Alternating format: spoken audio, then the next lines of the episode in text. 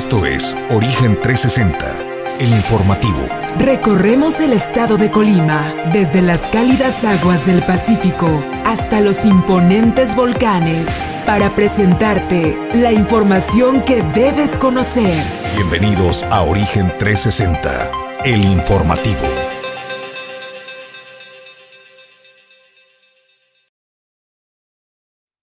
Qué gusto saludarle, bienvenidos a Origen 360, la nueva televisión. Estamos en vivo desde la ciudad y puerto de Manzanillo, como puede ver, pues llenos de luminosidad con este nuevo horario. Bienvenidos eh, en lo que parece, al menos en esta administración y lo que el gobierno del Movimiento de Regeneración Nacional le dure, tendremos este horario establecido. Adiós al horario de verano. Soy Jesús Llanos. A propósito, bienvenidos al informativo. Nosotros vamos al avance. La América se pinta de izquierda el triunfo de Luis Ignacio Lula da Silva, una vez más, regresa a gobernar eh, Brasil y demuestra Lula da Silva que aunque parezca que estás en el fondo, que estás en el hoyo, que estás hundido, no estás totalmente derrotado. Debemos recordar a un Ignacio Lula da Silva en prisión, donde parecía que el mundo se le había venido encima y hoy está de regreso como nuevo presidente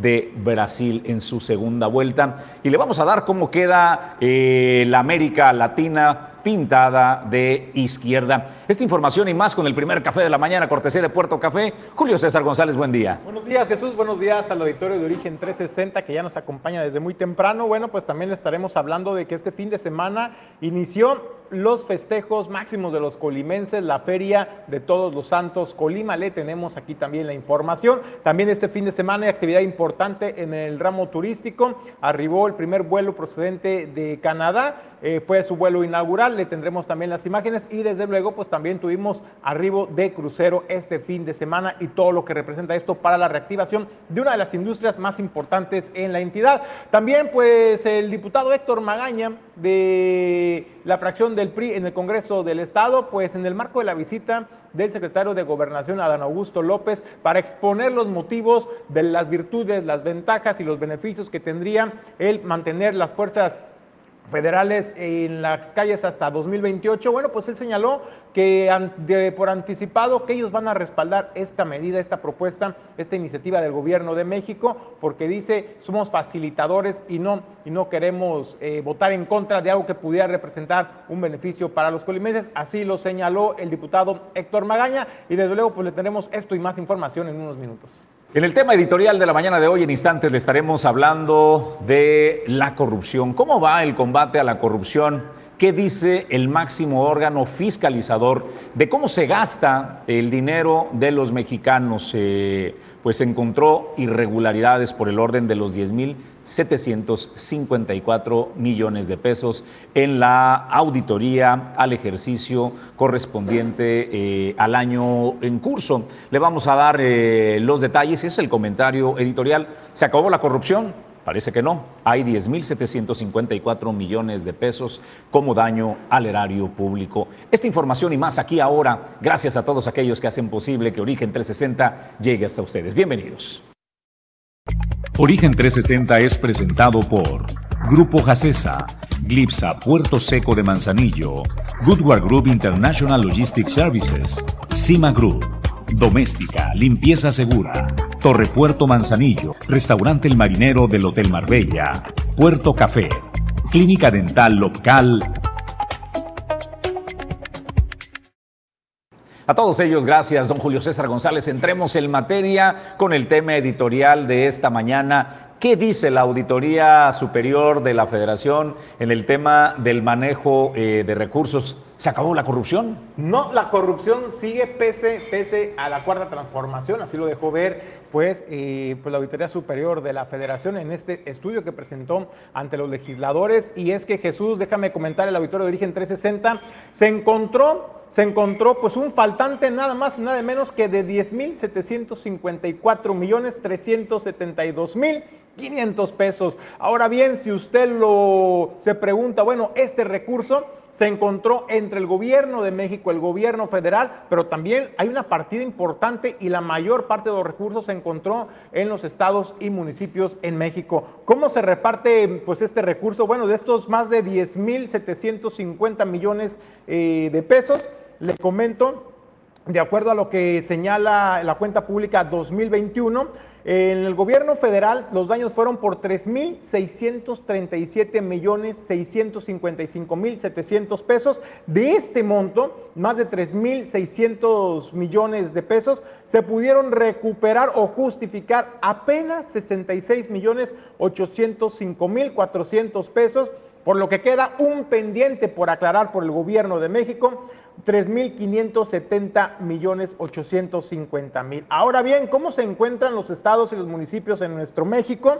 Bueno, pues de acuerdo a lo que dice la Auditoría Superior de la Federación, el monto observado en conjunto en los estados y los municipios fue de 7.051 millones 911 mil pesos. De este monto, solamente 376 millones 578 mil pudieron ser recuperados por eh, la Auditoría Superior de la Federación, por lo que los montos o los pendientes financieros a aclarar, pues suman 6.675 millones 333 mil pesos. Esto, la mayor parte de irregularidades detectadas corresponden a recursos ejercidos, insisto, por los estados y los municipios. Sin embargo, pues esto no cayó en gracia de los diputados y diputadas en el Congreso de la Unión y es que, pues, tanto eh, diputados de Morena como del PAN, pues se le fueron a la yugular directamente a David Colmenares, quien es el titular de la Auditoría Superior de la Federación. ¿Y sabe por qué?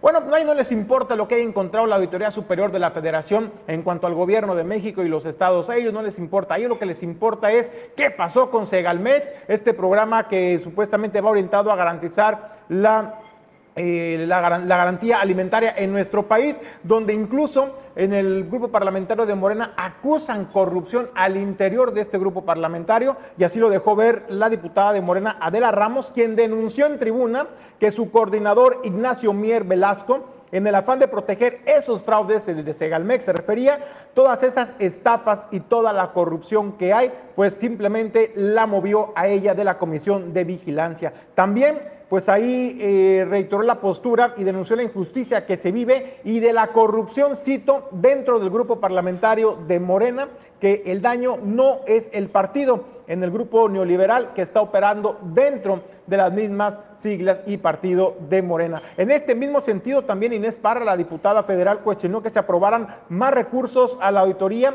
porque consideró que su desempeño ha sido hasta ahora deficiente y le exigieron le exigieron a la Auditoría Superior de la Federación pues resultados contundentes. Sin embargo, pues me llama la atención cómo por un lado están haciendo una exigencia de que no hay resultados, de que ha sido omiso la Auditoría Superior de la Federación, pero les está demostrando documentalmente a los diputados, les está llevando hasta su casa la documentación donde se está evidenciando los faltantes de más de 10 mil millones de pesos que se encontraron entre el gobierno de México, los estados y los municipios. Más de 3 mil millones tan solo lo que le corresponde al gobierno de México. Aclarar el destino de ese recurso que a decir de la Auditoría Superior de la Federación no se encontraron, no saben en qué se fueron empleados ni dónde fueron a parar o a la bolsa o a la cuenta de quién, es lo que dice la Auditoría Superior de la Federación. Y me llama la atención el llamado de que pues no hay resultados, pues ahí están los resultados a los señores legisladores, ahí están los resultados, ahí está el trabajo reflejado de la Auditoría Superior de la Federación,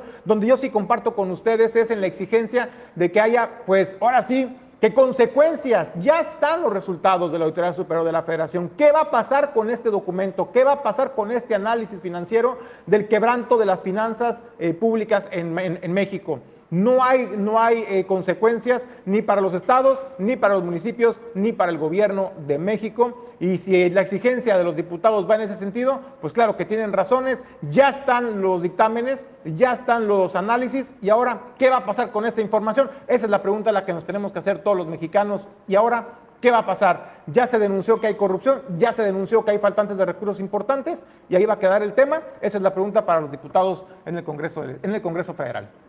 Lo que vendría tal vez, Julio César González, es la solicitud de la eliminación de la Auditoría Superior de la Federación por daño al eh, patrimonio de los mexicanos y por todo lo que pueda representar. Hay que recordar que todo aquello que represente un contrapeso contra el gobierno en turno y los ponga en aprietos hay que desaparecerlo, ¿no? Ahora el máximo órgano fiscalizador, la Auditoría Superior de la Federación, dice que la corrupción no ha terminado. Las becas Benito Juárez están siendo sujetas también eh, de señalamientos. Los programas de desarrollo social, que son el buque insignia del presidente de la República, también son señalados de eh, corrupción y de miles de millones que faltan por comprobar. Becas que supuestamente se cobraron Julio César González, pero que nadie sabe quién cobró, ¿no? Eh, la forma en que se ha manejado el cobro de estas becas, eh, habrá que ver si lo han modificado o continúa la tendencia en las entidades del país, porque estos eh, programas no solo se mantiene, sino que se incrementa, Julio César, a partir del año 2023, el dinero de todos los mexicanos que será destinado a los apoyos sociales, ¿no? y un tema también importante, además del de becas de jóvenes construyendo el futuro, el de la pensión para los adultos. También se han encontrado irregularidades cuando, cuando van y tocan la puerta, pues no, la persona ya no está, ya, ya murió, pero ¿qué pasa con ese recurso, con esa inscripción del programa? ¿Dónde va a parar ese recurso? Bueno, pues esas cosas que hasta el día de hoy, eh, pues el gobierno de México, el programa para el bienestar, no ha sido capaz, capaz de aclarar en estos más de cuatro años. Pues vamos a otros temas y a más eh, información ¿Cómo terminó la elección en eh, Brasil?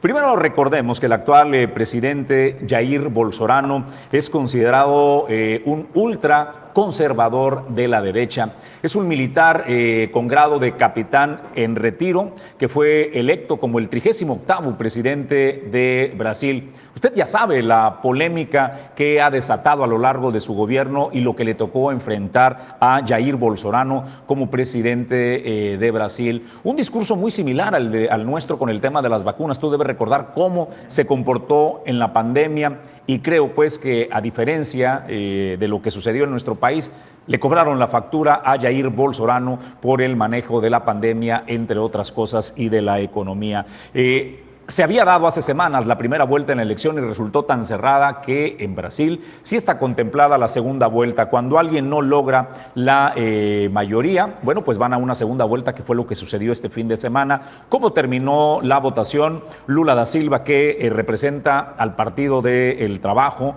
eh, tuvo el porcentaje de 50.9%. En votos significan 60 millones 345 mil 999 personas votaron por Ignacio Lula da Silva. Pero no crea que es una diferencia abrumadora, no. Lo que refleja en Brasil es la profunda división del país y esa es la tendencia, me parece, en los países. Hoy los márgenes con los que se decide quién gobierna una nación son ínfimos. El caso de Brasil es esto, el 1% apenas. Para el caso de Jair Bolsonaro, el presidente en turno, tuvo una votación del 49.1%, lo que significa en votos 58 millones 206 mil 354 votos. Si usted lo ve en votos, el, eh, número eh, se antoja más grande, ¿no? Son casi 2 millones de votos de diferencia que si lo ve en puntos porcentuales. En puntos porcentuales apenas el 1%. Y con esto, Ignacio Lula da Silva un hombre que estuvo en la cárcel, usted debe recordar el escándalo de Petrobras, la petrolera eh, de Brasil y Overdrecht este escándalo que impactó a regiones del mundo, entre ellas México. Hay que preguntarle a eh, Lozoya, que es uno de los únicos que se encuentra preso por este escándalo de corrupción de esta, eh, del caso Obredec eh, relacionado a la petrolera, relacionado a esta constructora. Pues Lula da Silva purgó condena en prisión y quien creía que estaba derrotado, que no tenía nada más para dar, Ahí está de regreso Luis Ignacio Lula da Silva. Pero ¿qué significa para la política y la geopolítica en la América el sueño bolivariano? Así lo celebra la izquierda de América Latina. Y vamos a los tweets. Iniciamos con el presidente de la República, Andrés Manuel López Obrador, pues que celebra de esta eh, manera. Perdón, primero el mapa. ¿Cómo queda eh, compuesto el mapa? Pues ahí usted lo puede ver de Estados Unidos hacia abajo. Ahí está México con eh, izquierda, ¿no? Tenemos una América Latina ya impregnada de rojo con eh, ínfimos dos países nada más de centro y eh, tenemos cuatro países de derecha. Se pinta de rojo la América. ¿Qué consecuencias tendrá en el ánimo eh, geopolítico? habrá eh, que verlo. Andrés Manuel López Obrador tuiteó enseguida y dice, ganó Lula, bendito pueblo de Brasil, habrá igualdad y humanismo. Se han pronunciado también otros eh, presidentes, el caso de Alberto Fernández, presidente de Argentina, que también envía el mensaje, felicitaciones Lula, tu victoria abre nuevo tiempo para la historia de América Latina, un tiempo de esperanza y de futuro que empieza hoy mismo. Acá tenés un compañero para trabajar y soñar a lo grande el buen vivir de nuestros pueblos. Después de este viene eh, Luis Alberto Arce, quien eh, es el presidente actual de Bolivia. Felicidades, hermano, presidente electo. Tu victoria fortalece la democracia y la integración latinoamericana. Estamos seguros que conducirás al pueblo brasileño por el camino de la paz, el progreso y la justicia social. Eh, Vamos con uno más, que es el expresidente de Bolivia, Evo Morales, que eh, le manda el mensaje a Luis Ignacio Lula da Silva. Muchas felicidades, hermano del alma, por ser elegido por tercera vez presidente de Brasil. Estamos seguros de que volverá a trabajar por los más pobres y restablecerá la dignidad y soberanía de su país en sus relaciones exteriores. La patria grande te abraza hermano. Así festeja la izquierda de América Latina el triunfo de Luis Ignacio Lula da Silva y de esta manera eh, se fortalece la izquierda, Julio César González, en la América Latina. Bueno, pues ahí está. Y bueno, esto también marca un precedente, Jesús, desde luego, porque estamos, hay que decirlo, ya estamos en vísperas de elecciones 2024, ya está prácticamente la vuelta de la esquina y esto sin duda pues viene a inyectar de una mayor moralidad y energía y ánimo pues a la izquierda en nuestro país. Y bueno, pues ahí está, ahí está la historia en América Latina. Vamos nosotros a otros temas y más información, Julio. Bueno, pues este fin de semana era algo muy esperado por todas las familias colimenses y es que arrancó la fiesta, todo, la fiesta máximos festejos de los colimenses, la tradicional eh, feria todos los Santos Colima en la capital del estado. Bueno, fue este fin de semana cuando la gobernadora acompañada ahí por eh, pues parte de su gabinete, eh, también estuvo ahí el director del Instituto de Ferias y Exposiciones del Estado de Colima. Hicieron el corte del listón inaugural de la Feria de Colima. Y bueno, pues también Jesús, algo que llamó la atención, pues fue que echaron la casa por la ventana en este arranque con el, el concierto de Jesse y Joy, que la verdad abarrotaron, abarrotaron las instalaciones de la feria. La verdad es que fue algo muy bonito después de dos años sin feria, de pandemia, de aislamiento social, en donde la gente pues dejó de salir. Bueno, pues ahora se percibió pues un ánimo de fiesta, de convivencia eh, social, familiar. Vimos a padres de familia, pequeños, adultos mayores disfrutando de este concierto en familia y la verdad es algo digno de celebrar y reconocer eh, pues este arranque. Si usted no ha ido, pues no se olvide porque el día de hoy, el día de hoy, pues no hay clases. Eh, mañana tampoco y pasado tampoco, porque la gobernadora Indira Vizcaíno pues ya señaló que se van a dar estos tres días para que eh, los estudiantes no vayan a clases, pero puedan, puedan ir a la feria, a la feria Todos los Santos Colima. Pues vamos a otros temas y a más eh, información. Hablando eh, de la imagen de Colima, pues eh, al interior los máximos festejos nos encantan a los colimenses como es la Feria de Todos Santos. Pero ¿cómo está percibiendo el mundo en el exterior? Bueno, pues fue un fin de semana de actividad importante para el puerto de Manzanillo por mar y por aire, ¿no? Eh, llegaron noticias positivas, el arribo eh, de crucero este fin de semana, donde tuvimos eh, la presencia de uno de los cruceros que llegó al puerto, que arrancó la temporada de cruceros y tuvimos visitantes de varias regiones del mundo en el destino Manzanillo y por supuesto también se dirigen hacia los pueblos mágicos, el caso de Comala, nuestra capital del país, a realizar eh, derrama. Ahí se realizó el intercambio de placas tradicional,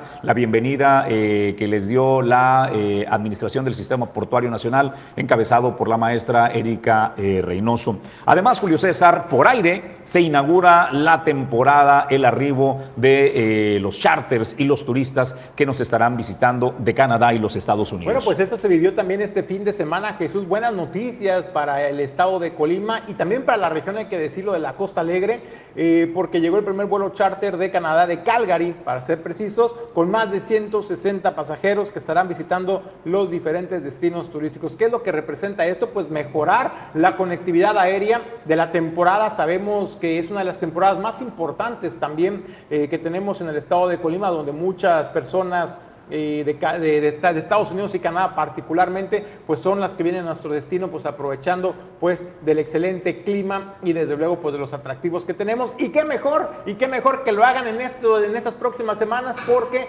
podrán tener la oportunidad de disfrutar, insisto, de la Feria Todos los Santos Colima, pero también en el puerto de Manzanillo hay eventos culturales importantes y dignos de resaltar, como este reciente festival del Mictlán en el puerto de Manzanillo, en el centro histórico, donde también se vivió pues una muestra cultural, artística y gastronómica eh, en el puerto de Manzanillo y también habrá conciertos gratuitos que más adelante les estaremos contando de qué van estos eventos para el disfrute de las familias, pero también de los visitantes. Bueno, por cierto, el crucero que arribó al puerto de Manzanillo es el Seven Seas Mariner, 634 pasajeros y 459 tripulantes de la línea eh, Seven Seas Cruises. Esto pues, eh, le dije ya, fue el intercambio de la tradicional, el intercambio de placa de la Asipona, como ahí usted lo puede ver en pantalla. Pues eh, me da gusto, Julio César González, que comencemos a tener muestras muy claras de la recuperación en eh, la plenitud eh, después de pandemia en distintas actividades. Tenemos el máximo festejo jalando bien, la actividad turística recuperándose de forma plena y a pesar de la adversidad de fenómenos naturales que nos han impactado en el estado de Colima, estamos de pie y recibiendo a todos nuestros visitantes. Pues vamos a otros temas, en más información. Bueno, pues en más información, informa, también valga la redundancia, la Mesa de Coordinación para la Seguridad y la Paz en el estado de Colima. Pues muy buenas noticias, así lo anunciaron. 15, eh, los últimos 15 días se han tenido resultados contundentes en materia de seguridad en el Estado, con más de 150 detenidos. La información con nuestro compañero Edgar Torres. 153 detenidos, 13 de ellos turnados al Ministerio Público Federal y 34 homicidios en el periodo del 14 al 27 de octubre, reportó la Mesa de Coordinación Estatal para la Construcción de la Paz y la Seguridad de Colima. Así lo informó el vocero Gustavo Adrián Joya Cervera, quien entre los hechos relevantes señaló la condena de 80 años a un masculino por el secuestro express de varias personas en la colonia Las Palmas, en la capital colimense, entre ellas un exsecretario de Turismo. En el lugar, además de ser despojados de sus pertenencias, una de las víctimas fue privada de la vida. En la carpeta de investigación indican que en marzo del año 2019, el ahora sentenciado en compañía de coautores, ingresaron al domicilio de un exfuncionario público estatal, ubicado en la colonia Las Palmas, en Colima Capital, donde se encontraban las víctimas quienes fueron privadas de la libertad para despojarlas de sus pertenencias.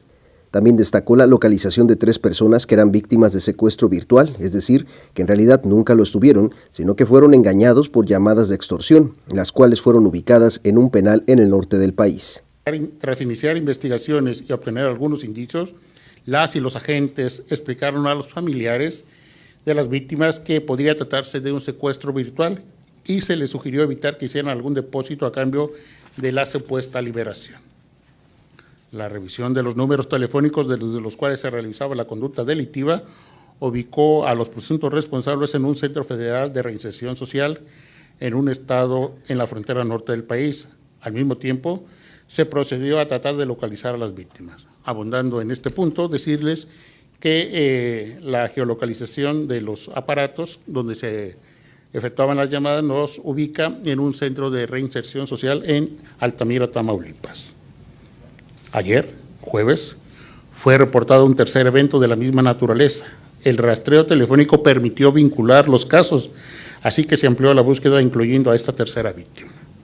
Respecto al operativo especial montado en la Feria de Colima, se reiteró la instalación de puestos de videovigilancia, así como arcos detectores de metal, entre otras medidas preventivas. Son cuatro accesos controlados que están con la simbología de un cuadro amarillo. Esos son los accesos que serán controlados para el, paso peatonal de los asistentes a la feria, las familias. Eh, contará con un puesto de Cruz Roja, también un puesto de protección civil, un puesto de, monitoreo en virtud de que se establecieron cámaras, cámaras en el área de la feria precisamente para tener una, vigilancia de monitoreo por no solo visual con, personas a pie, sino que también por, cámaras. Eh, un puesto de mando alterno. las, los áreas punteadas, las que están punteadas son los estacionamientos, que son cuatro, ahí están ubicados. Y pues lo que es eh, las flechas de ida y vuelta son las de entrada y salida de los, de los estacionamientos. En un esquema general, eso es lo que, lo que consta, lo que es la seguridad y medidas de protección Finalmente se hizo un llamado a la ciudadanía a que no acuda al recinto ferial con objetos punzocortantes u objetos de gran valor, así como ubicar y atender las indicaciones de las autoridades. Para Origen 360 informó Edgar Torres Velázquez. Pues este fin de semana la gobernadora Indira Vizcaíno señaló, dio a conocer los cambios que realiza en el gabinete. Rosy Vallardo, Rosa María Vallardo va al sistema eh, para la integración de la familia, al DIF estatal, quien llega a la Secretaría de Desarrollo Económico que aglutina eh, otras subsecretarías como la Secretaría eh, de Turismo, que es una de las carteras importantes, al menos para el puerto de Manzanillo, además de desarrollo económico económico y el trabajo. Eh, también el campo está relacionado a esta eh, secretaría. ¿Quién llega a la secretaría, Julio César González? Pues llega nada más y nada menos que sorpresa, sorpresa, Francisco Rodríguez Jesús llega a la titularidad de la Secretaría de Desarrollo Económico del Gobierno del Estado. Paco Rodríguez, si usted no lo ubica muy bien, bueno, hay que recordar que él empezó en el Partido de la Revolución Democrática en el PRD, posteriormente pues pasó bajo las siglas del Partido de Acción Nacional y eso le llevó junto con la alianza con el PRI-PAN-PRD en la pasada elección, lo llevó a ocupar la Secretaría del Ayuntamiento de Colima hasta hace apenas una semana cuando pues fue destituido por Margarita Moreno, disfrazado de renuncia voluntaria, hay que decirlo. Y aquí lo decía yo hace unos días también, pues los motivos que le llevó a Margarita Moreno pues pedir la renuncia a Francisco Rodríguez, pues la renuncia de la diputada Priscila en el Congreso declarándose independiente en el Congreso del Estado. Pero bueno, para que usted lo ubique mejor, pues ahí está Paco Rodríguez y ahí teníamos ya la, foto para que lo ubique. Ahí está Paco Rodríguez también, pues el nuevo eh, secretario de Desarrollo Económico del Gobierno del Estado. Debemos recordar que el compromiso de la gobernadora eh, Indira Vizcaíno, uno de su eslogan de campaña es eh, Manzanillo será el eje de la transformación de eh, mi gobierno, eso dijo Indira Vizcaíno. La realidad es que con el nombramiento de Francisco Rodríguez, una de las carteras más importantes, Julio César, a mí no me da la impresión como que pueda permanecer, porque si hoy día a los subsecretarios eh, que están integrados en trabajo, en eh, desarrollo agrario o eh, la de movilidad, por ejemplo, la de movilidad que prometió que iban a estar eh, el Manzanillo como el eje de la transformación, los vemos distantes, ¿no? Aún Francisco Rodríguez, acostumbrado a generar solo política, no tengo el dato si Francisco ha generado alguna empresa o haya trabajado alguna vez en su vida más allá de la política, pero no lo veo vinculado ni con la actividad turística y mucho menos con la actividad empresarial y hoy día tiene la cartera más importante para el puerto de Manzanillo como es la actividad económica Julio César González. Así es de que no sé honestamente si se pueda sostener el discurso del epicentro y el eje de la transformación Manzanillo para el gobierno de Indira Vizcaíno. Me parece, Jesús, que es un retroceso, precisamente por lo que comentas.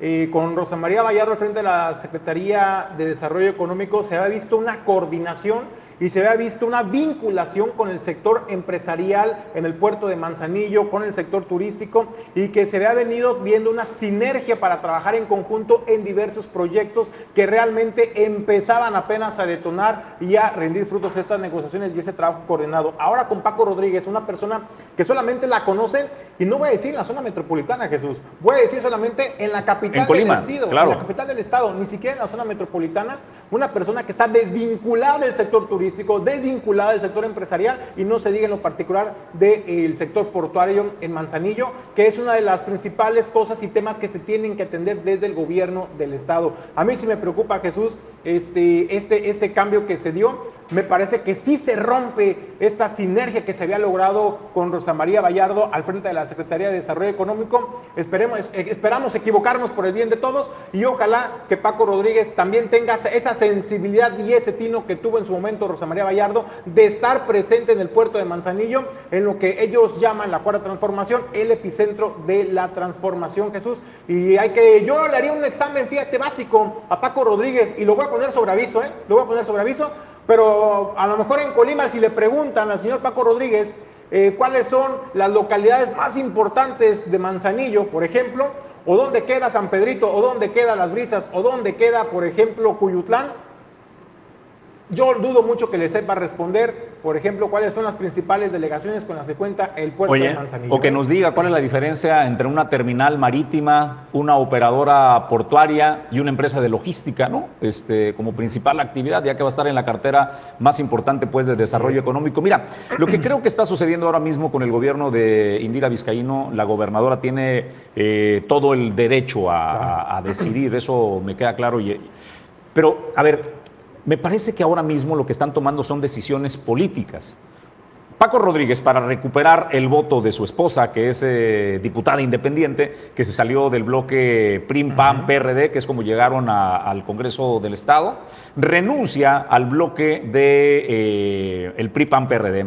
¿A dónde va a parar? Bueno, primero se da el nombramiento de Paco Rodríguez, ella se declara independiente, aparece Paco Rodríguez como nuevo secretario de Desarrollo Económico seguramente lo natural es que si no se suma a la bancada de Morena, sus votos irán enfocados como independiente a todo aquello que represente para tener la dignidad de decir soy independiente. Oye, pero a ver, es que aquí, aquí no, no, es que tengamos caracoles, no es que leamos el café, no es que leamos las cartas. O sea, hay que leer, hay que leer las señales, Jesús, y aquí en Origen Informativo le anticipábamos lo que se avecinaba con la renuncia de Priscila, con el despido de Paco Rodríguez, pero te digo una cosa, Jesús, Qué caro se vendió, qué caro se vendió Paco Rodríguez. Digo, está Más bien, qué caro lo compraron. Bueno, bueno es que no, tú te puedes vender como quieras. No, hay que quitarle mérito. No, o sea, se supo mover, se supo mover. O sea, tú te puedes vender como quieras. Es ¿Cuánto vale realmente? o sea, ¿lo vale, ¿lo vale Paco? Me parece que Paco no lo vale. Lo vale su señora esposa eh, Priscila, que es el voto que requieren en el Congreso. A ver, pero lo que te decía de las decisiones políticas es una. Dos, recobra y retoma fuerza el padre de Indira Vizcaíno en su gobierno. Está la mano metida de Arnoldo Vizcaíno en las designaciones que se están dando ya en lugares eh, estratégicos. Paco Rodríguez es una persona cercana en el ánimo del profesor Arnoldo Vizcaíno y lo eh, vinculan. Así es de que el grupo del profesor Arnoldo Vizcaíno comienza a meter la mano, por supuesto, autorizado y permitido por su hija, la gobernadora Indira Vizcaíno. Así es de que me parece que nos vamos a ir acostumbrando a esta dinámica donde eh, la experiencia del profesor Arnoldo Vizcaíno y personas relacionadas a él van a tener mayor protagonismo Julio César González. Con esto concluyo el tema. Lo que te puedo decir también que políticamente, eh, en el caso de Rosa María Vallardo, ¿qué le espera a Rosa María Vallardo? Creo que tenía la alternativa de regresar a la Diputación Federal. Debemos recordar que eh, Rosy Vallardo es diputada federal electa y ganó, y ganó muy bien eh, su diputación. Decidió permanecer en el gobierno del Estado porque me parece que encuentra coincidencias con la gobernadora Indira Vizcaíno y desde la trinchera en la que la pongan estará al servicio de los colimenses. Pero también hay que entender una cosa, creo que el DIF estatal eh, representa y siempre lo ha representado la cara bonita ¿no? de las administraciones, los que llevan eh, el apoyo, los que llevan la ayuda, que le pregunten a Margarita Moreno, ¿no? actual eh, alcaldesa de la ciudad de Capital, para eh, los preparativos y para el escenario político, queda claro que Rosy Vallardo está en el ánimo de la gobernadora Indira Vizcaíno. Con eso vamos a la pausa y en instantes estamos de regreso con más información. Esto es Origen 360, la información desde todos los ángulos.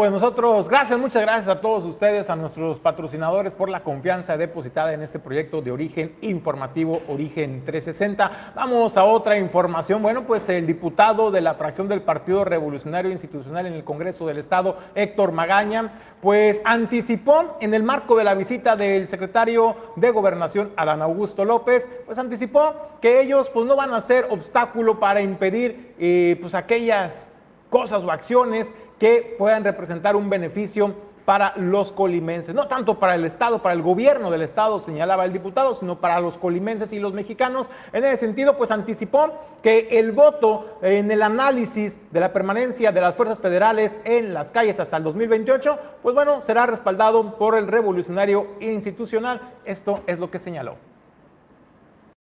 Fue la oportunidad para expresarle y manifestarle nuestra preocupación como diputados pues este, de aquí de Colima, que él se llevara una percepción prácticamente por parte de, de otros sectores y que no tuviera solamente la versión oficial de, del gobierno del estado y la información pues, que a él le hacen llegar todos los días, puesto que él es el responsable de la seguridad interna del país y es el segundo hombre en todo el país este, más informado de todo lo que pasa en el estado. Eh, nuestra labor principal fue pues manifestarle primero que nada que a Colima y a los colimenses, eh, al menos por parte de la fracción del PRI, no vamos a regatear nada que sea en favor de los colimenses. Y ahorita, desafortunadamente, en Colima, el principal tema, al igual que la salud, pues es la seguridad. Entonces, no queremos que el día de mañana el pueblo de Colima o que incluso el gobierno del Estado o incluso los diputados aquí en Morena, pues nos señalen de que es el PRI el que se está oponiendo a que la seguridad mejore. Si bien es cierto, este, en algo ha contribuido, en algo ha ayudado la presencia de las Fuerzas Armadas en el Estado, aunque bueno, poco o, nada, pues, este, en el caso particular de los resultados y la percepción que se tiene con la población. Que eso fue lo que nosotros le manifestamos también ayer, pues, al, secretario, de que pese a que están este, presentes las Fuerzas Armadas, pues la inseguridad sigue y la percepción ciudadana, donde el más del 90% de los colimenses pues sale con miedo de sus casas, según por supuesto los análisis que hace el INEGI a nivel este, estatal. Y pues bueno, siendo esta una prioridad principal en el estado de Colima de los colimenses, por eso pues reiteramos el apoyo para este tema. México eh, es uno de los países eh, más religiosos después de Brasil en la América eh, Latina y en el mundo, ¿no? y esa fe también está sumamente relacionada con los valores, con los principios, y el aborto es un tema que divide a nuestro país los liberales, la gente con un pensamiento más liberal, luchan por el poder de que la mujer decida sobre su cuerpo. La, el pensamiento eh, religioso eh, conservador de alguna manera de quienes eh, creen que la vida solo la da a Dios y solo Dios tiene el derecho de decidir quién vive y quién muere. Eh, divide el mundo y el país. México avanza el tema de la despenalización del aborto. Tenemos ya 11 entidades en la República Mexicana que se adhieren. Quintana Roo se convierte en el estado número 11. El día miércoles se da esta votación y queda de esta manera configurado el mapa como usted lo ve allí.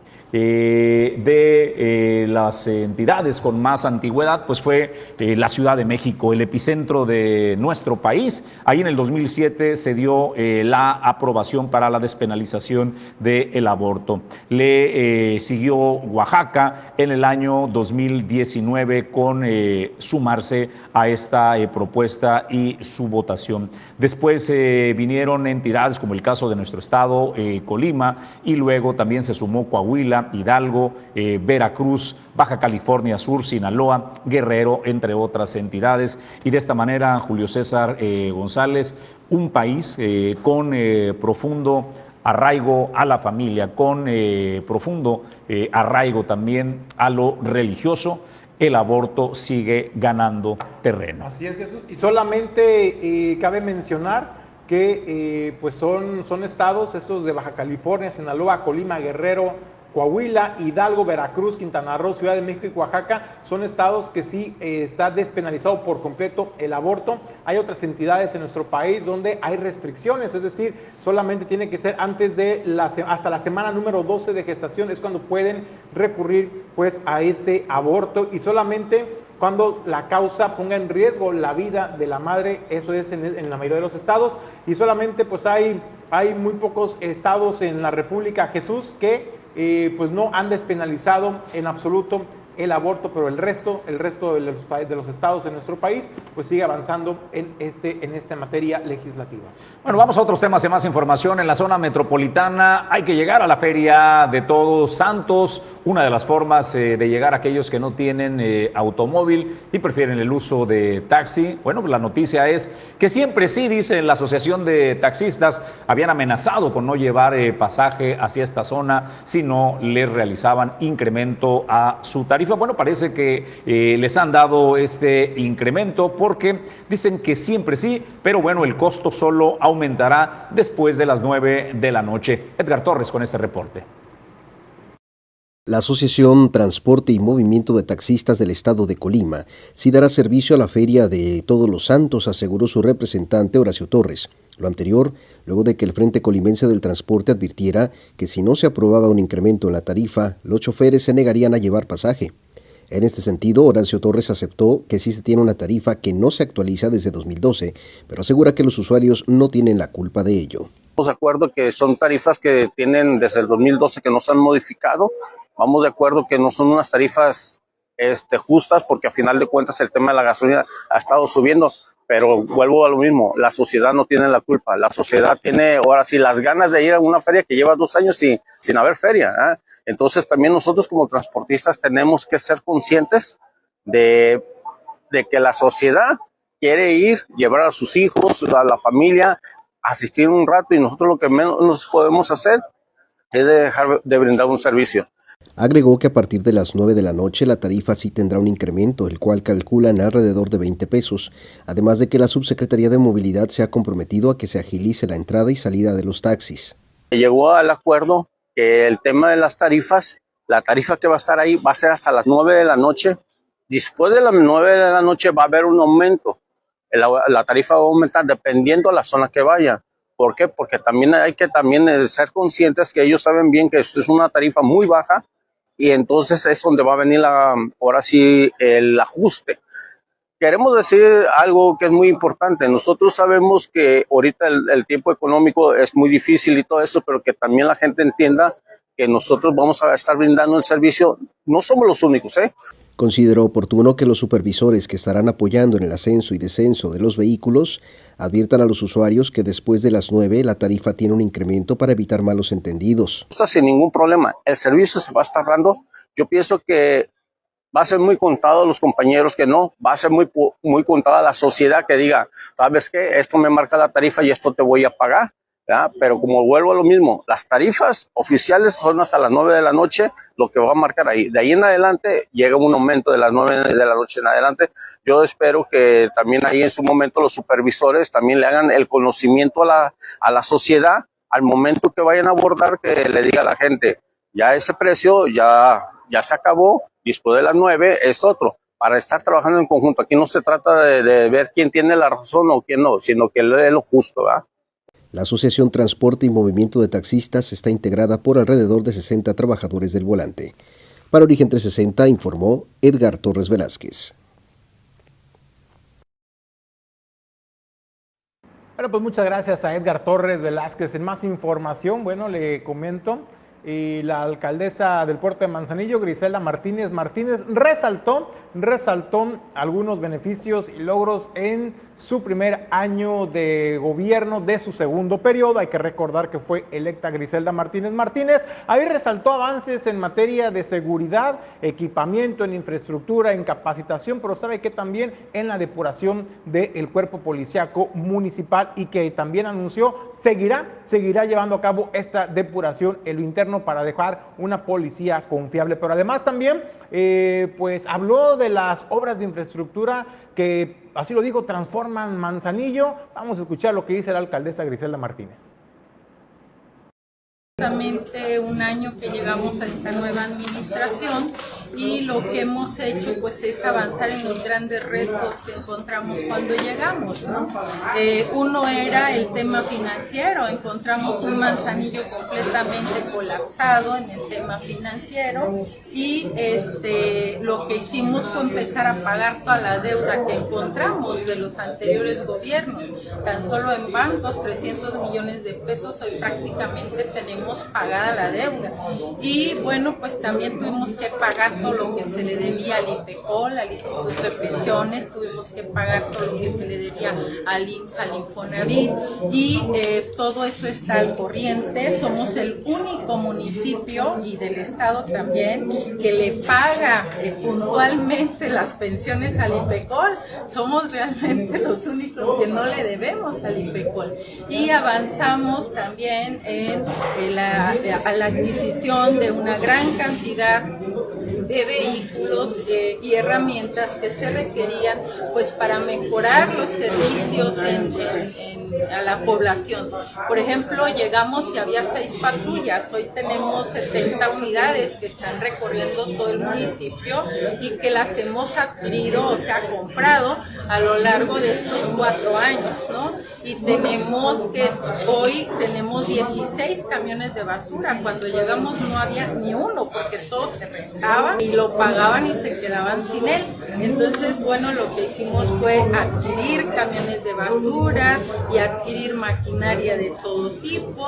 Eh, una sola maquinaria que tenemos trabajando en el relleno sanitario, la pata de cabra, nos costó dos millones y medio más aparte, bueno, pues todo lo que hemos comprado, patrullas, cuatrimotos, motos acuáticas, eh, eh, las eh, camiones de emergencias, ambulancias, camiones de bomberos y una gran cantidad de, equipos que son necesarios para brindar los servicios a la población. Hemos avanzado muchísimo porque hemos hecho la obra que no se había hecho en 40 años. ¿No?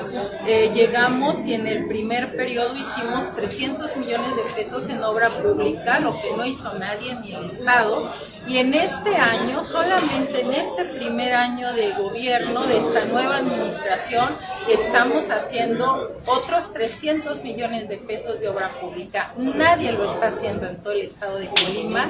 Y bueno, pues vienen otras obras que no son con presupuesto municipal, que son con presupuesto del gobierno de la República. Son obras que estamos trabajando con la SEDATU, proyectos que presentamos desde el 2019, pero que no fue hasta el 2020 que el presidente me hizo el favor de autorizarlos y esos proyectos inician el año que entra en Manzanillo. Vamos pues primero déjenme felicitar eh, a la alcaldesa por su cuarto informe de gobierno, ¿no? Ella ya va por su cuarto, eh, tiene este es su segundo periodo de gobierno. Y a la vez quiero felicitar a sus señores padres de familia, eh, a la mamá, al papá de Griselda Martínez. Hicieron un extraordinario trabajo en el tema de cómo, cómo verdaderamente Griselda está convencida de la grandeza que vive en su persona y de la grandeza en todo lo que hace. ¿Cómo se llama, don Julio César, eso cuando se trabaja en los niños? Eh, autoestima. En la autoestima. Muchas felicidades a la mamá y al papá Griselda Martínez.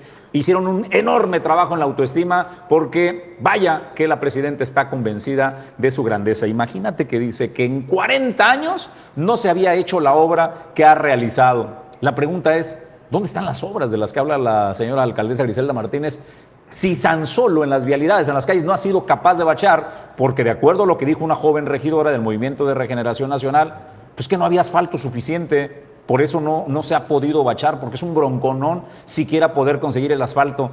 Imagínate que hablas de que has conseguido lo que no se ha podido hacer en 40 años. Eso es tener la autoestima alta, don Julio César González. ¿eh? Pues cuando tienes la autoestima demasiado alta, Jesús deja de llamarse autoestima y estás en el, ya en el umbral entre el ego y la soberbia. Y me parece que ya Griselda ya cruzó este umbral desde hace mucho tiempo. Pero bueno, hablando de lo que ella señaló en esta entrevista, en esta información que dio, eh, sí reconocerle a Griselda Martínez porque efectivamente Manzanillo es de los pocos o el único municipio que ha pagado sus aportaciones al IPECOL de los trabajadores de manera puntual. Ahí sí no se le puede rebatir nada a Griselda Martínez. Lo que no eh, se vale es que siga hablando hoy en su primer año de gobierno de su segundo periodo de lo que hizo hace tres años atrás. Señora Presidenta, este es otro periodo, es un año de, ejercicio al frente del Ayuntamiento de Manzanillo, para, como para que salga a decir que eh, se entregan más de 70 unidades a la Dirección de eh, Seguridad Pública Municipal. Esto corresponde, ya, ya lo informó hace tres años, hace dos años y hace un año apenas ya lo informó, ahora resta informar lo que ha hecho realmente en este primer año de gobierno de segundo periodo para no confundir a la población y hablarle y hablarle de frente también a los manzanillenses sobre lo que se ha hecho en este primer año, únicamente en este primer año, en infraestructura eh, pública, también en materia de seguridad y desde luego pues también en la recuperación de los fondos. Ahora, algo que me llama mucho la atención, Jesús ya tiene cuatro años Griselda Martínez con la perorrata, y hay que decirlo tal cual, de decir, es que nos dejaron un ayuntamiento endeudado, la corrupción imperante, hemos saneado prácticamente las finanzas. Ese discurso de prácticamente hemos saneado las finanzas, yo lo vengo escuchando desde la anterior administración que encabezaba Griselda Martínez y hoy, hoy, cuatro años después, sigue con el mismo discurso, prácticamente hemos saneado. A mí sí me gustaría conocer con pesos y centavos qué tanto se le ha podido bajar a esta deuda de la que habla y cuando acusa de la corrupción imperante de las anteriores administraciones, me gustaría también conocer los argumentos legales que se han presentado ante las instancias correspondientes y a que a final de cuentas usted es presidenta municipal, usted no es juez ni perito investigador. Eso de que si hubo o no corrupción en el pasado le corresponderá a las instancias correspondientes. Digo, para no tergiversar ni confundir a la población. Pero lo que sí está en sus manos, eh, Julio, creo que la obligación al final del camino de probar lo que se dice, ¿no? Eh, si tú señalas corrupción, ¿qué ha aportado? ¿Qué denuncias ha eh, presentado? Si hay demandas eh, al respecto y cómo está avanzando. Me parece que con eso hace el 360, ¿no? De ya denuncié y como bien dices, tienes razón, ella no es juez, no es Ministerio Público, no tiene por qué decir ya eh, que los castiguen. Eh, eh, pero sí tiene que presentar todos los elementos, todas las pruebas que permita que lleguen los jueces, los ministerios públicos a resolver las, las situaciones respecto a la corrupción, Julio. Porque a cuatro años, Jesús, nada se ha sabido, por ejemplo, de qué ha pasado con esas denuncias. También sería interesante pues, darle seguimiento también como autoridades para transparentar estos temas y que no solamente quede toda en acusaciones estériles, en palabras huecas, en palabras vacías, en un discurso demagógico, solamente para seguir condenando al pasado y eh, pues sin, eh, sin realmente llegar a la rendición de cuentas. Pues vamos a otros temas y más información. Eh, Julio César, amigos del auditorio de Origen 360, se dio arranque a la feria, a los máximos festejos en Feria de Todos Santos, Colima, perdón, 2022. Ahí estuvo presente eh, el epicentro de la economía, que es el puerto comercial de Manzanillo. Representantes de la comunidad portuaria eh, dieron eh, la inauguración también a su stand promocional que han titulado Nuestro puerto, nuestra casa. Y una de las terminales más participativas es Grupo Jacesa, que tiene interactividad ahí con niños que pueden ir a conocer la actividad que se presenta. Es que el reconocimiento, primero la comunidad portuaria de Manzanillo, el reconocimiento también a eh, Grupo Jacesa. Les recomiendo que quienes eh, viven en la zona metropolitana y en otros municipios que no tienen relación y no conocen la actividad portuaria, que vayan al stand que ha puesto la eh, Copoma, Comunidad Portuaria y la Administración del Sistema Portuario Nacional, que vea cómo terminales marítimas como Jacesa y todo su grupo de empresas generan trabajo, generan bienestar y generan desarrollo en el estado de Colima eh, a través de su día a día. Dese oportunidad y conozca este stand donde Grupo Jacesa está presente. Y hablando de la Cipona, Julio César González también tuvieron una muy buena actividad este fin de semana, el viernes. Fíjate Jesús, que pues fomentando las tradiciones y también fomentando la convivencia familiar sana, social, la Administración del Sistema Portuario Nacional Manzanillo, la Cipona, organizó pues este concurso de altares que la verdad Jesús eh, fueron el deleite artístico, cultural de los manzanillenses en el centro histórico de Manzanillo, donde pues la creatividad, el color, eh, también los sabores de los altares, pues la verdad se hizo presente y la verdad pues un reconocimiento a la Cipona por el impulso y la organización de esos eventos que vienen a fortalecer la vinculación y los lazos puerto-ciudad y desde luego pues este concurso de altares llevaba como título Nuestro puerto por siempre, pues unas, muchas felicidades a la Cipona por seguir fomentando la cultura y la identidad de los mexicanos en el puerto de Manzanillo. Vamos a otros temas de más información. Viene semanas eh, señalando el sector salud nacional y el estatal también su preocupación por eh, el virus de la influenza. Debemos recordar que eh, antes del el COVID, eh, en el año 2012 tuvimos una crisis de un virus como es la influenza y que bueno ocasionó la vida, eh, la pérdida de vidas eh, humanas. se ha intensificado los contagios en las últimas semanas y desafortunadamente el dato Julio César González que tenemos para darles es que se ha confirmado el primer deceso derivado del virus de influenza. Pues hay que recordar, Jesús, que de acuerdo a lo que informa la Secretaría de Salud del Gobierno del Estado a través de un comunicado oficial de prensa, pues informó que se registró en la entidad la primera defunción de en la presente temporada de influenza estacional 2022-2023 y por tercera semana consecutiva se registró un importante aumento de casos al acumular hasta el corte del pasado jueves 27 de octubre, un total de 104 casos de esta enfermedad en la entidad. El sistema de vigilancia epidemiológica de enfermedades respiratoria viral reportó que en el país se han confirmado tres defunciones por influenza, las otras dos se han registrado en el estado de Puebla y una más en, en el estado de Yucatán. En cuanto a casos, en la semana previa al 20 de octubre, el estado de Colima acumulaba 62 casos de este padecimiento, por lo que en la semana, en la semana previa se confirmaron 42 casos más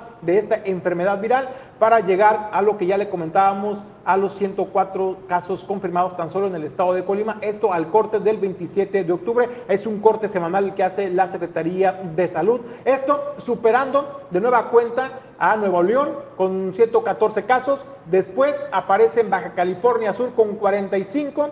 Puebla con 31 y, Veracruz con 27 casos confirmados. En esta temporada se han confirmado 539 casos positivos a influenza en el país. La semana anterior eran apenas de 338 y esto marca pues una tendencia, un crecimiento acelerado, Jesús, en el número de personas afectadas por la influenza. Ahora bien, ¿qué tenemos que hacer como población para eh, cuidar de nuestra salud y de nuestros seres queridos? Bueno, primero es evitar los cambios bruscos de temperatura que puedan afectar nuestras vías respiratorias. Si usted viene del exterior y hay mucho calor, no se meta de lleno a un aula, a un salón, a una oficina con el aire acondicionado pues bastante frío porque esos choques de temperatura le pueden generar algunos problemas eh, en sus vías respiratorias. También es importante que acuda por favor a los centros de salud más cercanos de su localidad, a los centros hospitalarios, a los nosocomios, para que le puedan aplicar la vacuna de la influenza. Es completamente gratuita y lo importante es que lleve particularmente a los adultos mayores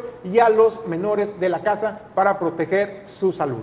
Bueno, pues eh, debemos recordar que la influenza eh, es una enfermedad estacional y que cada año debe de ponerse su dosis de vacuna, lo que sucederá, Julio César González, seguramente con el COVID, ¿no? Eh, para ponerlo de ejemplo, tendremos que ponernos nuestro refuerzo cada año. Acuda a su centro de salud, vacúnese. Vamos a otros temas y a más información. La mejor afición del mundo lo ha demostrado en la Fórmula 1 es la mexicana. Baten récord de asistencia al emblemático autódromo Hermanos Rodríguez y dejan una derrama millonaria, una derrama millonaria para la Ciudad de México que concentra de todos los rincones del país la visita, consumo en restaurantes, hoteles, eh, el pago de boletos, el pago de derechos y servicios. Se genera una derrama impresionante en tres días de actividades que se viven a lo largo del Gran Premio de México. Checo Pérez consiguió la tercera posición en este Gran Premio de México y con ello recupera el eh, segundo lugar en el Mundial de de la Fórmula 1, eh, Max Verstappen,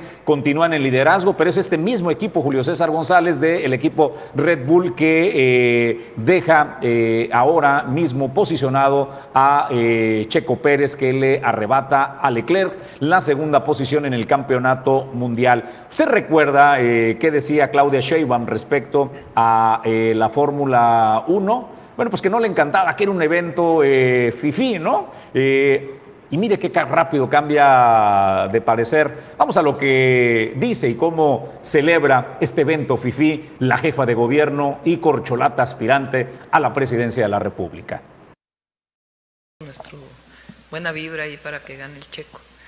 Em, es, mm, a ver si este, sería bueno, a ver si se puede, hay que preguntarle a los organizadores. Yo fui a, a mí no me gusta ir a la Fórmula 1 cuando nos regalan boletos, ahora que nos van a, ya nos regalaron boletos, el primer año se los dimos a niños de pilares, el segundo año se lo dimos a médicos, enfermeras, a trabajadores de la salud, este año se lo vamos a dar a niños y niñas de, primarias y secundarias. Em, no, a mí no me gusta ir a esos eventos y menos pues que regalen boletos y eso no. Ya ven que nosotros estamos en contra de los privilegios, entonces no, no me gusta ir a ese evento aunque nos regalen el boleto, más bien que lo usen quienes no tienen acceso. Pero fui el primer año a conocer eh, cómo es el, pues toda la escudería, todo lo que hay atrás. Hay mucha gente trabajando alrededor del piloto, es, es un, hay mucha tecnología involucrada, muchísima tecnología. Entonces eh, vale la pena pues que se conozca lo que creo que hay un programa en Netflix y no sé qué, pero vale la pena verlo. Eh, no sé si den permiso o no, pero creo que no dan permiso, ¿verdad? Porque sí, pero es eh, es muy impresionante todo lo que hay detrás de tecnología del, del evento. Gracias. Pero bueno, es un evento que cuesta, no sé cuánto cuesta el boleto. Es, es bastante fifi el evento. Es bastante fifí y no me gusta, es lo que dijo Claudia Sheinbaum, al menos asistir. Pero cambio de parecer, ¿no? Me parece que la dinámica y el monstruo que es el público que acude a la Fórmula 1 que van de casi todos los rincones del país, aquellos que pueden lo disfrutan. Qué bueno, muchas felicidades. Yo vi a varios conocidos, eh, vi amigos que disfrutaron la Fórmula 1 y la verdad se antojaba estar eh, en, les, disfrutando, ¿no? Eh, realmente la carrera pues es un instante, ¿no? Cómo pasan los bólidos, lo único que alcanza a ver es el zoom zoom, ¿no? De, pero la convivencia, el estar, el vivir, el espectáculo de la Fórmula 1 vale muchísimo la pena. Y así cambió de parecer Claudia Sheinbaum y gustosa recibió a Checo Pérez. Gracias al liderazgo de la doctora Claudia Sheinbaum, al gobierno de la Ciudad de México, el Gran Premio Mexicano se mantendrá en el calendario de Fórmula 1 hasta 2025. Bueno, pues ahí estaba la doctora Sheinbaum, mírela, recibiendo eh, de manos del piloto mexicano Sergio Checo Pérez su eh, casco y tomándose la selfie, disfrutando eh, el espectáculo FIFI. Por cierto, ¿qué tan FIFI es el, el espectáculo?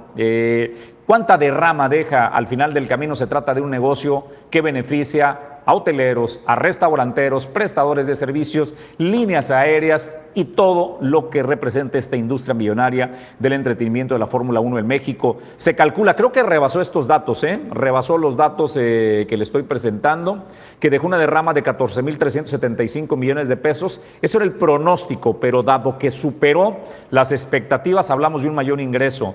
2.183 millones en servicios turísticos.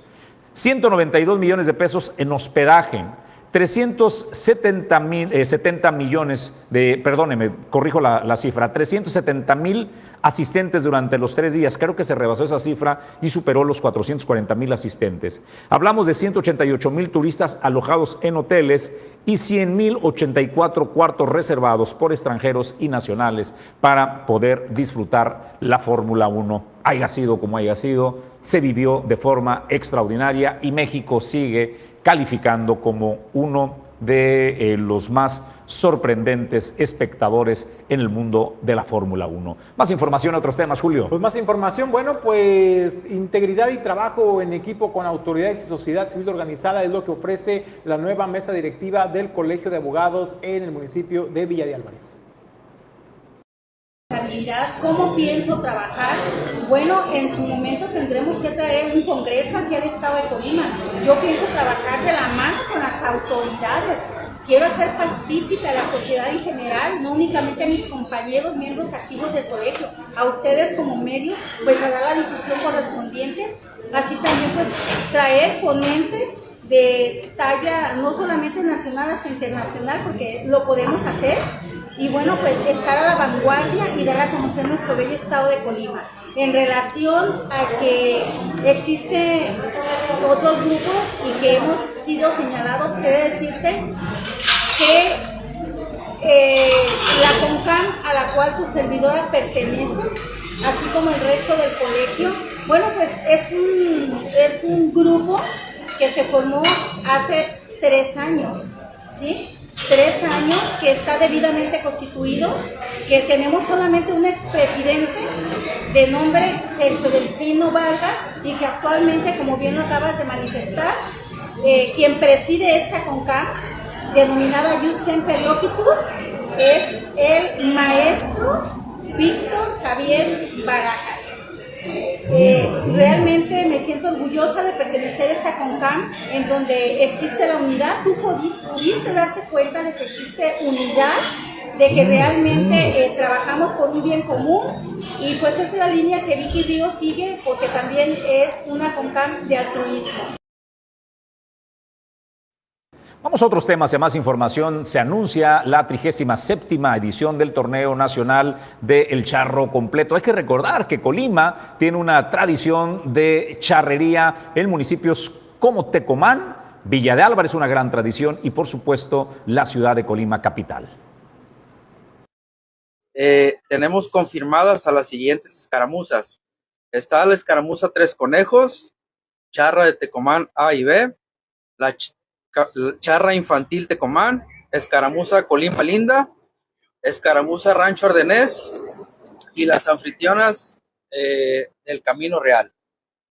Y eh, los premios que, que, se entregarán para el campeonato son, el primer lugar son 100 mil pesos, el segundo lugar 60 mil pesos, el tercer lugar 40 mil y para el cuarto lugar cinco mil pesos. Eh, habrá música, música en vivo, banda. Para el día de la inauguración tenemos eh, una gran sorpresa. Este, se hicieron las gestiones eh, ante la Subsecretaría de Cultura y para ese día nos acompañará la banda sinfónica del gobierno del estado. Bueno, pues eh, no se pierda la noche de hoy. A partir de las 8 de la noche nos vemos en Origen y Destino, el programa especializado en el puerto comercial de Manzanillo. Hoy me va a acompañar en la conducción el maestro Sergio Quiñones, quien es el vicepresidente de la comunidad portuaria de Manzanillo. Porque, eh, nuestro director Héctor Osiris Venancio Pimentel, pues anda en una encomienda, en una tarea especial eh, y no se pierda el programa. ¿De qué vamos a hablar hoy? Vamos a hablar de la propiedad intelectual en el despacho de mercancías y tendremos, como siempre, participantes eh, importantísimos. Todo el expertise del maestro Josué Arechiga de Alba, director de operaciones de logística Goodward. También nos acompaña la licenciada María Teresa Camacho, gerente jurídico de Grupo Silca y abogado independiente de Grupo Silca. El licenciado Emanuel González Vargas, capacitador interno de Visa Group. Hoy 8 de la noche, Origen y Destino a través de la plataforma de Origen Informativo. No se lo pierdan. Julio César González, nos vamos. Nos vamos, pues muchas gracias a ustedes por habernos acompañado a lo largo de este recorrido informativo por la entidad. Mañana, martes 7.30 de la mañana, aquí lo esperamos con más información. A nombre de Edgar Torres le agradecemos que está desplegado en la zona metropolitana. Muchísimas gracias a Pedro Ramírez en la eh, coproducción de eh, Origen Informativo y Origen 360. Ulises Quiñones, producción general. Yo soy Jesús Llanos y a nombre de todo el equipo le deseamos que tenga un extraordinario arranque de semana.